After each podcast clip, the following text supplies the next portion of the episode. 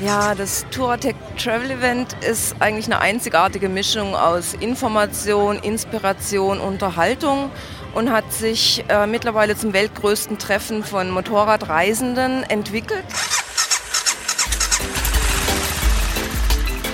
Pegaso Podcast. Expeditionen mit den Ohren. Auf pegasoreise.de.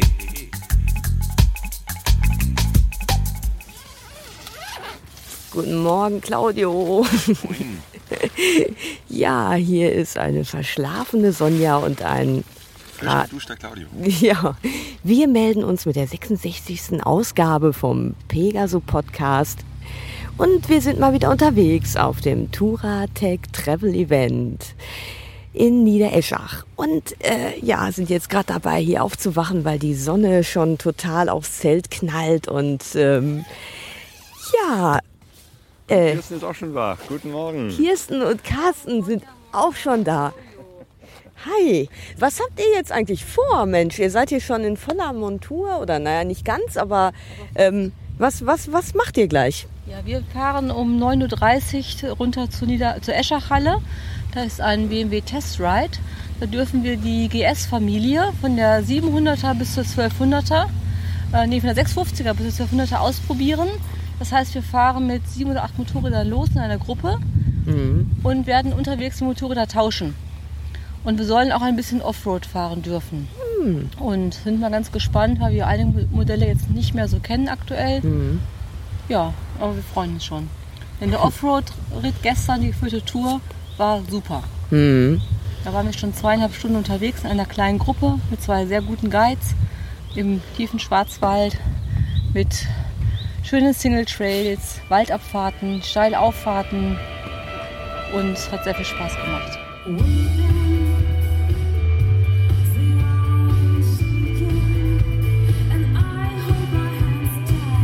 Was ich total klasse finde, man kriegt eine Tasse für, was war das, 6 Euro? oder 5 Euro und äh, kann sich dann äh, über das ganze Treffen so viel Kaffee nehmen, wie man will. Das haben wir gerade getan. Sitzen hier beim Frühstück und ähm, bei uns sitzt die Margit, die Pressesprecherin von Turatec oder Turatech. Äh, wichtige Frage, wie, wie heißt das hier eigentlich? Turatec. Ah ja, Tech. Tech. Touring, Racing, Rally, Technology. Alles klar. Ähm, ja, Margit, was ist das hier für ein Treffen? Kannst du das mal beschreiben? Ja, das Touratec Travel Event ist eigentlich eine einzigartige Mischung aus Information, Inspiration, Unterhaltung und hat sich äh, mittlerweile zum weltgrößten Treffen von Motorradreisenden entwickelt. Aber auch der normale Motorradfahrer ist herzlich willkommen, der sich von tollen Geschichten, interessanten Menschen, einer fantastischen Atmosphäre begeistern lassen möchte. Ja, das äh, Interessante ist, dass es ja hier direkt auch an der Zentrale von äh, Touratech in Niedereschach ist. Das heißt, hier irgendwo sind auch, äh, also wir sitzen hier neben so einem Gebäude, da werden, weiß ich nicht, die, die Cases oder was gefertigt. Also es ist im Prinzip zwischen Büro und, und Werkstatt, ähm, ist auch genug Platz für dieses Treffen. Ja, das ist jedes Jahr eine große logistische Herausforderung, den Platz freizuschaufeln.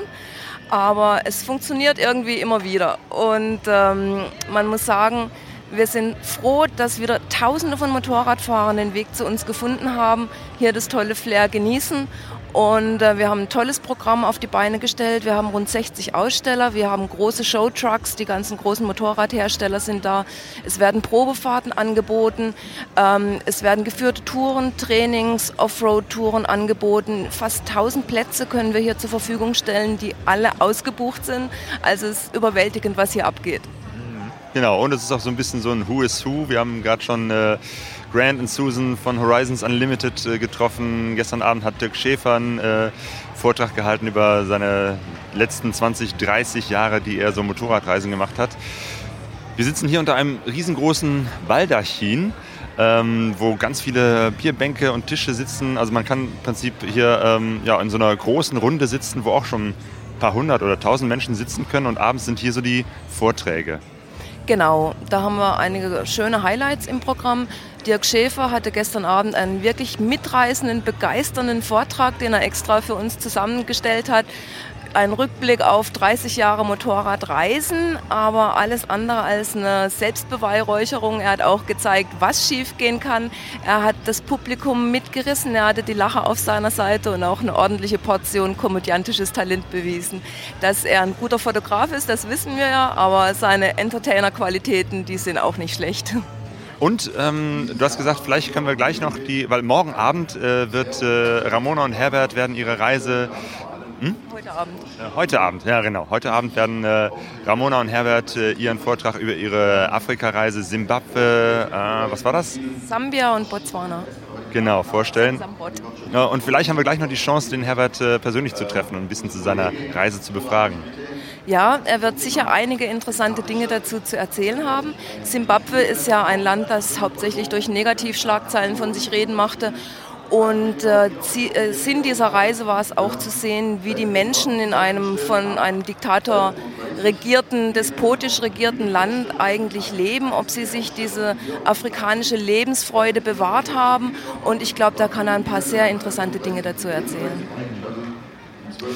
Ja, bei Touratec zu arbeiten, stelle ich mir eigentlich äh, sehr ähm, einerseits abenteuerlich vor, weil man irgendwie permanent mit diesem Thema Abenteuer Motorradreisen zu tun hat, aber andererseits wahrscheinlich auch äh, sehr, ähm, ja, sehr aufreibend, sehr stressig. Also gerade jetzt bei so einem großen Treffen wie hier, wo du wahrscheinlich permanent für alle möglichen Leute Ansprechpartnerin bist, was, was Presse, was, was Fragen und was Antworten anbetrifft.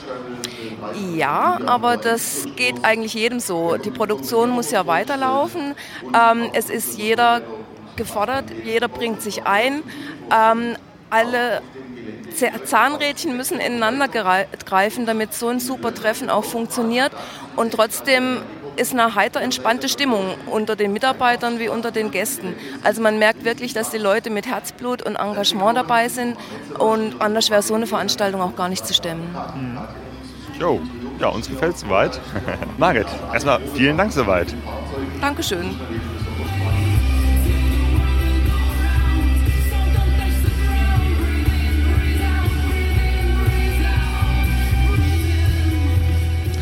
So, jetzt sitze ich hier äh, im Büro mit Herbert Schwarz. Ist das eigentlich dein Büro hier? Äh, das ist unser Besprechungszimmer, in dem wir so wichtige Entscheidungen treffen zwischendurch. Ja, weil äh, du bist Geschäftsführer von Duratec zusammen mit dem Jochen Schanz.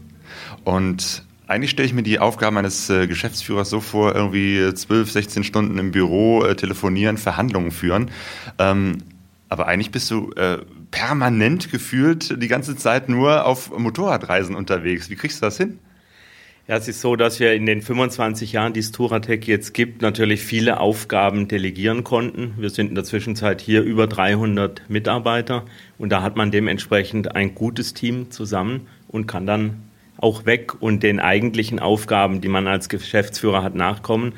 Teile testen, neue Ideen entwickeln und zwischendurch mal mit Niedereschach telefonieren. Oh ja. Okay, das, das klingt nach einer guten Aufteilung.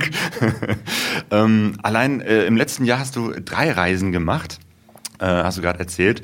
Ähm, und heute Abend werden äh, Ramona und du, ihr werdet eure Reise durch Simbabwe, Sambia und Botswana vorstellen. Das war auch im letzten Jahr? Ja, wir sind letztes Jahr im, ich glaube, Mitte September bis Mitte Oktober losgefahren von Johannesburg aus, um vom Ziel her eigentlich Simbabwe nach den ganzen Unruhen, nach den politischen Verstrickungen der letzten Jahre einfach mal zu erleben, wie es jetzt ist, nachdem die eigene Währung dort abgeschafft wurde, nachdem man wieder was kaufen kann. Ja, es hat sich dann so ein bisschen anders ergeben, was man dann auch im Film sieht. Und wir haben eine Reise Simbabwe, Sambia und Botswana draus gemacht. Mhm. Ja, über Simbabwe weiß ich jetzt relativ wenig. Irgendwie, was mir einfällt, ist Robert Mugabe, äh, der Diktator und irgendwie ganz äh, striktes äh, politisches System, Armut und, und Unterdrückung. So, was ist denn da die aktuelle Situation in Simbabwe? Ja, die aktuelle Situation hat sich noch nicht wesentlich geändert. Robert Mugabe ist seit vielen, vielen Jahren als Diktator und immer strenger als Diktator dort aufgetreten. Es gab sogar Hungersnöte, es gab eigentlich in den Läden nichts mehr zu kaufen, weil eine wahnsinnig hohe Inflation war. Wir haben einen Schein bekommen dort, 100 Trilliarden Dollar auf einem Schein, mit dem konnte man sich aber, glaube ich, höchstens noch ein halbes Brötchen kaufen. Als das so weit eskaliert war, hat Mugabe oder sein Ministerpräsident, den er eingesetzt hat, dann beschlossen, die eigene Währung abzuschaffen. Man hat den US-Dollar eingeführt als Landeswährung. Und ich glaube, ein, zwei Tage später waren die Läden wieder voll. Das war einfach dann wieder möglich zu handeln. Man hat wieder Geld dafür bekommen. Und es hat erstmal das Land ein bisschen aus dem Fokus genommen. Was geblieben ist, sind einfach die Restriktionen den Menschen gegenüber, diese politische Überwachung, ja, die Diktatur in der schärfsten Form, wie man sich es eigentlich vorstellen kann. Mhm. Als Tourist haben wir nicht sehr viele Probleme damit gehabt, aber mit der Zeit wurde es wirklich nervig. Dieses ständige kontrolliert werden, dieses ständige Zahlen von 20 Dollar für irgendwas, was man eigentlich nicht gemacht hatte. Ja, es klingt nicht nach dem Land, wo man gerne als Tourist äh, eine, eine, lockere Urlaubstour macht. Äh, aber genau dafür habt ihr euch entschieden. Wie, wie seid ihr auf Sambia gekommen? Ja, für uns war eigentlich, wir hatten ein neues Motorrad von BMW, eine Vorserien R1200 GS Adventure. Und wir haben gesagt, wir nehmen alle Adventure-Generationen, die bisher BMW gemacht hat, mit. Hatten ein paar Leute mit im Team zusätzlich zu Ramona und mir wir hatten eine R1150 GS Adventure, eine ältere 1200 Adventure, die nagelneue und eine 800 GS Adventure dabei. Zwei Freunde aus den USA und haben das unter das Motto All About Adventure gestellt, die ganze Reise. Und da schien mir Simbabwe oder dieser Teil Afrikas eigentlich als eine gute Gelegenheit, die Motorräder ihrem ursprünglichen ja, Namen zuzuführen. Also da wieder hinzukommen zum Abenteuer. Wie seid ihr so gefahren? Ihr wart unterwegs. Wie habt ihr übernachtet? Ja, wir haben Zelte dabei gehabt. Wir haben versucht, möglichst nah an den Menschen zu zelten. Das ist in Simbabwe uns dann nur zweimal geglückt. Dann hatten wir Ärger mit der Polizei, die das eigentlich nicht wollten, dass wir uns zu sehr mit den Menschen unterhalten haben. Wir haben trotzdem unsere Gespräche hinbekommen, aber das war dann schon auch wieder so, man fühlte sich etwas eingeschränkt. Daraus dann auch der Grund, nach Sambia auszureisen und über Botswana nach Südafrika zurückzufahren. Ah, okay. Das heißt, hattet ihr immer einen Guide mit dabei, der euch begleitet hat, oder war es immer jeweils vor Ort, dass da Polizei kam und geguckt hat, was machen die da? Ja, also wir hatten keinen Guide dabei. Wir sind nach Landkarte gefahren, nach Erzählungen der Menschen, wo es schön ist, haben uns so von Ort zu Ort weitergehangelt. Und die Polizei ist eigentlich überall. Und wir haben einmal in einem Dorf übernachtet, weil es einfach nette Leute waren, weil es toll war. Es war alles perfekt. Am nächsten Morgen stand aber die Polizei da und wollte dann tausend Sachen von uns wissen, hat uns da auch stundenlang festgehalten. Wir sind dann da wieder rausgekommen. Wir haben ja auch nichts verbrochen, aber mhm. es war wirklich anstrengend. Mhm. Einfach anstrengend, sich ständig zu rechtfertigen, warum man da ist. Mhm.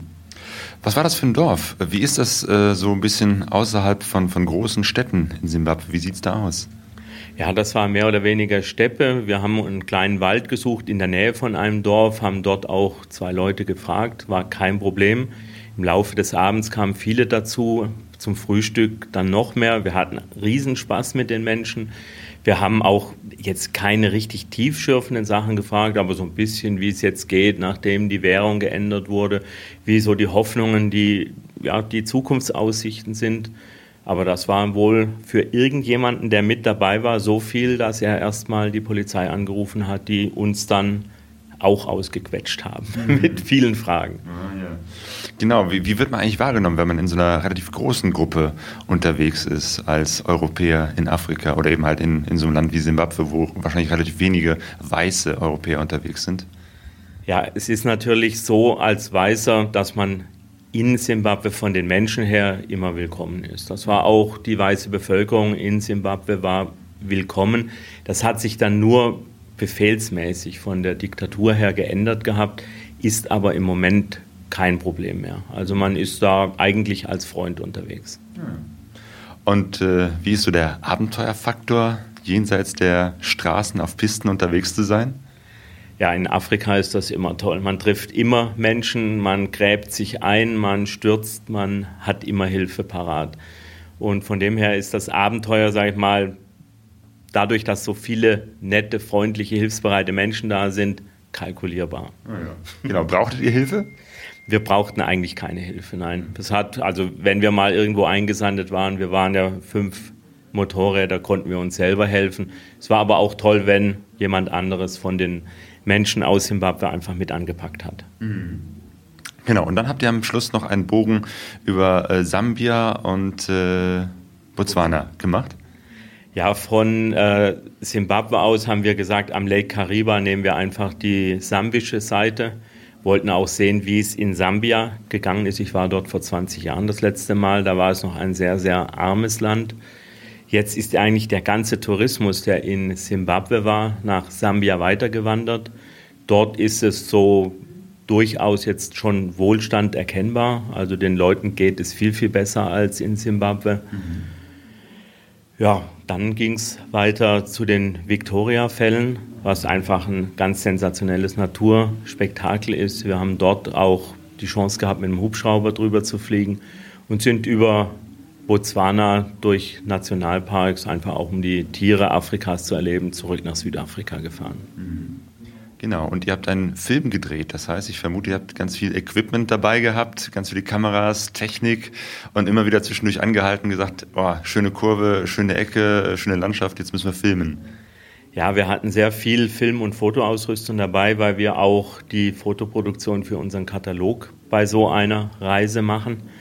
Wir hatten, ich glaube, insgesamt fast 30 Kameras, also teilweise Helmkameras, kleine Anbaukameras, aber auch größere Videokameras kleine Videokameras dabei, so dass wir wirklich jeden Moment festhalten konnten, wenn sich die Situation ergeben hat. Hm.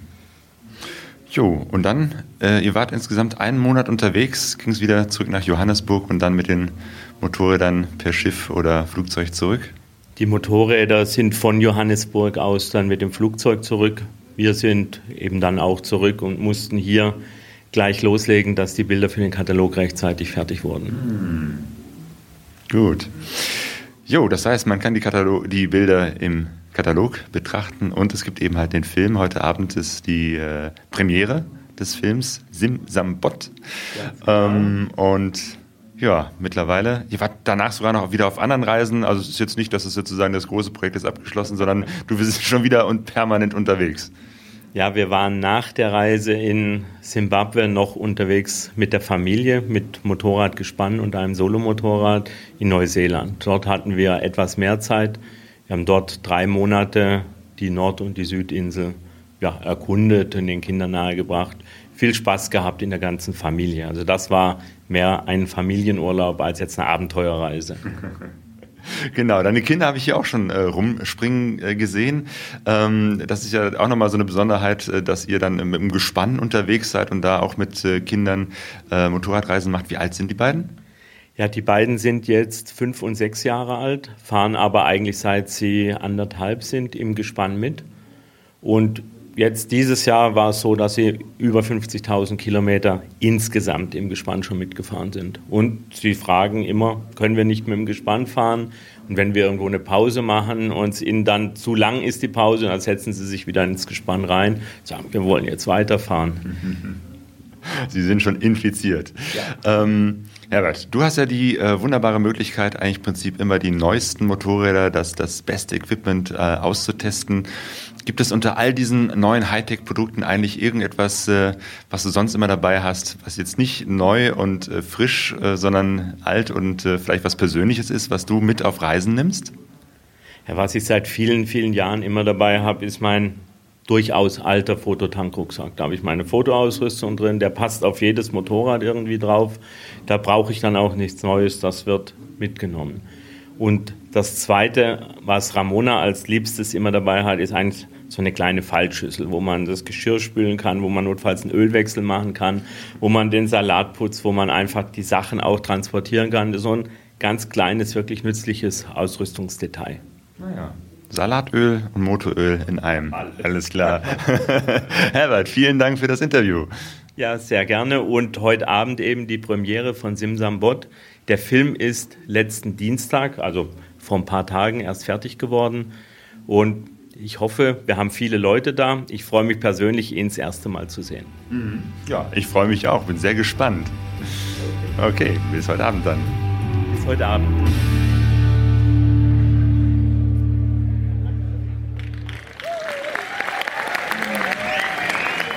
So ein äh, Treffen wie das Touratec Travel Event so ein Treffen ist ja auch immer ganz gut, um Reisen zu, vorzubereiten. Äh, wir machen ja, Sonja und ich, eine Reise demnächst nach Sumatra, Indonesien. Und wie es der Zufall so will, ähm, haben wir hier einen Indonesier getroffen, nämlich den Tommy. Tommy, ähm, du bist zwar Indonesier, äh, lebst aber seit einiger Zeit oder hast lange Zeit in Deutschland gelebt. Wie kommt's? Ja, durch meine Eltern. Äh, meine Eltern waren geschieden und meine Mutter war vorher in Holland gewesen.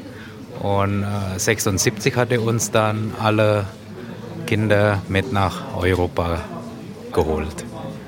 Und so sind wir dann bis 2011, also ich, 2011 in München äh, gelebt und gearbeitet. Jo, und dann bist du irgendwann zurückgekehrt nach Sumatra und äh, hast dort Motorradtouren angeboten. Ne? Ich habe angefangen mit dem Club äh, einzutreten da ich ja die Menschen noch, noch, noch, nicht, kann, noch nicht kannte. Und äh, ja, durch die Motorradclub haben wir ja dann mehr Beziehungen, mehr Communitas, mehr, mehr äh, Freunde gewonnen.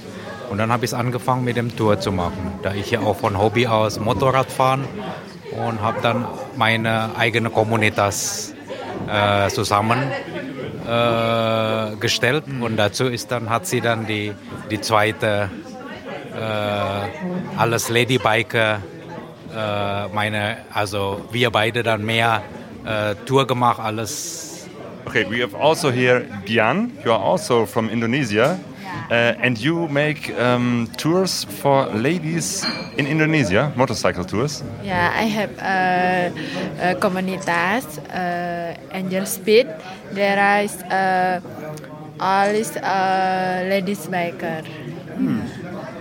So I didn't know that there are uh, really motorcycle clubs, comunitas, as you say, um, in Indonesia, and uh, also for men and women. Is it uh, co in common to have women motorcycle clubs? All is from Indonesia. Yeah. Indonesia, uh, Jawa, Bali, Medan, and then Jakarta, Surabaya. okay. Thank you.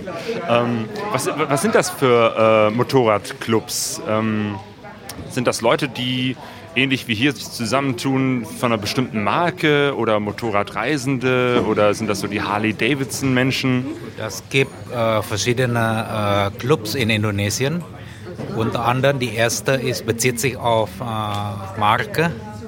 Zweite ist reine äh, Tourenfahrzeug, also Touren. Äh, Leute, die gerne äh, Land, also Land, Leute kennenlernen, die auch bis nach China, nach Europa fahren. Da gibt es die dritte Hallidefitzen, das ist dann eine Communitas, eine Communitas, die sehr hoch angesiedelt ist. Das sind Leute, die ab äh, Schauspieler, Politiker und sonstige. Äh, und da gibt es nochmal so eine äh, Nusantara-Ride bezieht sich dieser Nusantara-Ride äh, nicht auf den Motorräder, also nicht auf den Fahrzeug, sondern nur auf die, auf die einzelnen Menschen, äh, äh die so überprüft, dass die dann immer steht zur Hilfe, wenn jemanden von anderer Stadt kommen, äh, immer dabei zu sein, immer zu begleiten. Mhm. Genau. Genau, du hast uns ja auch ähm, gerade, wir haben ja die Karte von Sumatra ausgebreitet, haben gesagt, wir fahren so in der Hauptstadt Medan los und ähm, du hast uns gesagt, äh, vielleicht kannst du uns auch einen Kontakt herstellen zu äh, Motorradclubs in Medan und vielleicht auch an anderen Stellen in Sumatra. Das werde ich machen. Also ich werde dann, sobald ich äh, wieder am Computer sitze und äh, euch dann, dann die Namen unterbreiten in Medan. Also da gibt es äh, auch Clubs in Medan und auch in Aceh. Und äh, ihr wird dann äh, mit dem kommunizieren über Facebook und dann ihr sagt dann, wann ihr in Medan ankommt, also ankommen und dann wird ihr dann auch entsprechend von den Leuten empfangen. Das ist super. okay. Wie ist das mit Übernachtung? Ähm, wir haben jetzt kein Zelt dabei, weil ich auch gehört habe, dass man eh schlecht zelten kann. Äh, und, äh, aber es gibt wohl irgendwie, irgendwie Gästhäuser, einfache Hotels oder so etwas? Ja, äh, das gibt Losman heißt es. Und da kannst ihr für circa ab 100.000 Rupia äh, pro Zimmer mieten, pro Nacht. das sind gerade umgerechnet 7 Euro dann. 7 Euro. Genau. Ja, sonst, äh, sonst, ja. Ich würde nur gerne empfehlen, Indonesien als Reiseziel für die Biker und Motorradfahren. Wenn jemand Interesse haben, haben wir uns äh, in Bali auch als Basis, äh, der heißt Kubu Motorradbiker. Ah, okay. Genau. Findet man das im Internet? Äh, Kubu? In Facebook Kubu, äh, Kubu Motorbike. Kubu Motorbike. Ah, okay. Kannst du vielleicht mal aufschreiben, dann äh, packen wir das bei uns äh, auf unsere Homepage, dann kann man das verlinken. Super, machen wir. Machen wir, mag ich. Danke. Vielen Dank erstmal soweit für die Tipps. Ähm, wa- was würdest du uns allgemein sagen zum Motorradfahren auf Indonesien äh, oder auf Sumatra? Äh, allgemeiner in Indonesien Motorrad zu fahren ist nicht gefährlich, sondern man muss halt viel Auge, also mehr, mehr sechs Auge als zwei Auge. Immer viel gucken und dann äh, ja äh, mit Vorsicht zu genießen. und, In den Straßen und im Verkehr? Genau das eben, äh, Straßen und Verkehr. Und äh, da ja auch viele Unfälle mit Motorrädern zurzeit. Und wir müssen immer aufpassen. Immer aufpassen. Aber grundsätzlich, Motorrad in Indonesien zu fahren, ist eine Aufforderung für jedermann. Also Eine Herausforderung. Herausforderung, genau. Okay, der stellen wir uns doch gerne. Ja, wo hast du deinen Führerschein gemacht? Hier in Deutschland? Ich habe in Deutschland Führerschein gemacht, 1980. Ja, äh, vielleicht kann ich noch deine Kollegin fragen. Perhaps you can say me, how is it in uh, Indonesia to make a driving license? Is it uh, very difficult and expensive? Or Yeah, um, expensive more than here. Yeah. ja, weil ich mache halt gerade meinen Führerschein und klage so darüber, ob die das Ganze lernen und ich fahre schon 20 Jahre Auto und muss jetzt wieder die ganzen Regeln nochmal neu lernen mit Vorfahrt und mich wieder dran erinnern. ja. Ja. Jo, auf jeden Fall vielen Dank für die Tipps. Ähm, ein Wort noch auf Indonesisch. Was heißt gute Reise? Selamat jalan. Ah, selamat jalan. Also dann, Tommy, vielen Dank. Äh, und Dian auch. Terima kasih.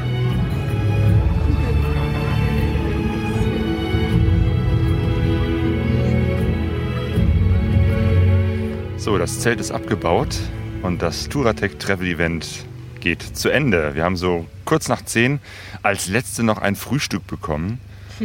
Kaffee sowieso, aber jetzt geht's wieder zurück nach Hause. Ja, und es war mal wieder schön. Also wir haben jetzt viele Leute wieder getroffen, die wir jetzt schon vor zwei Wochen in Oberliebersbach gesehen haben.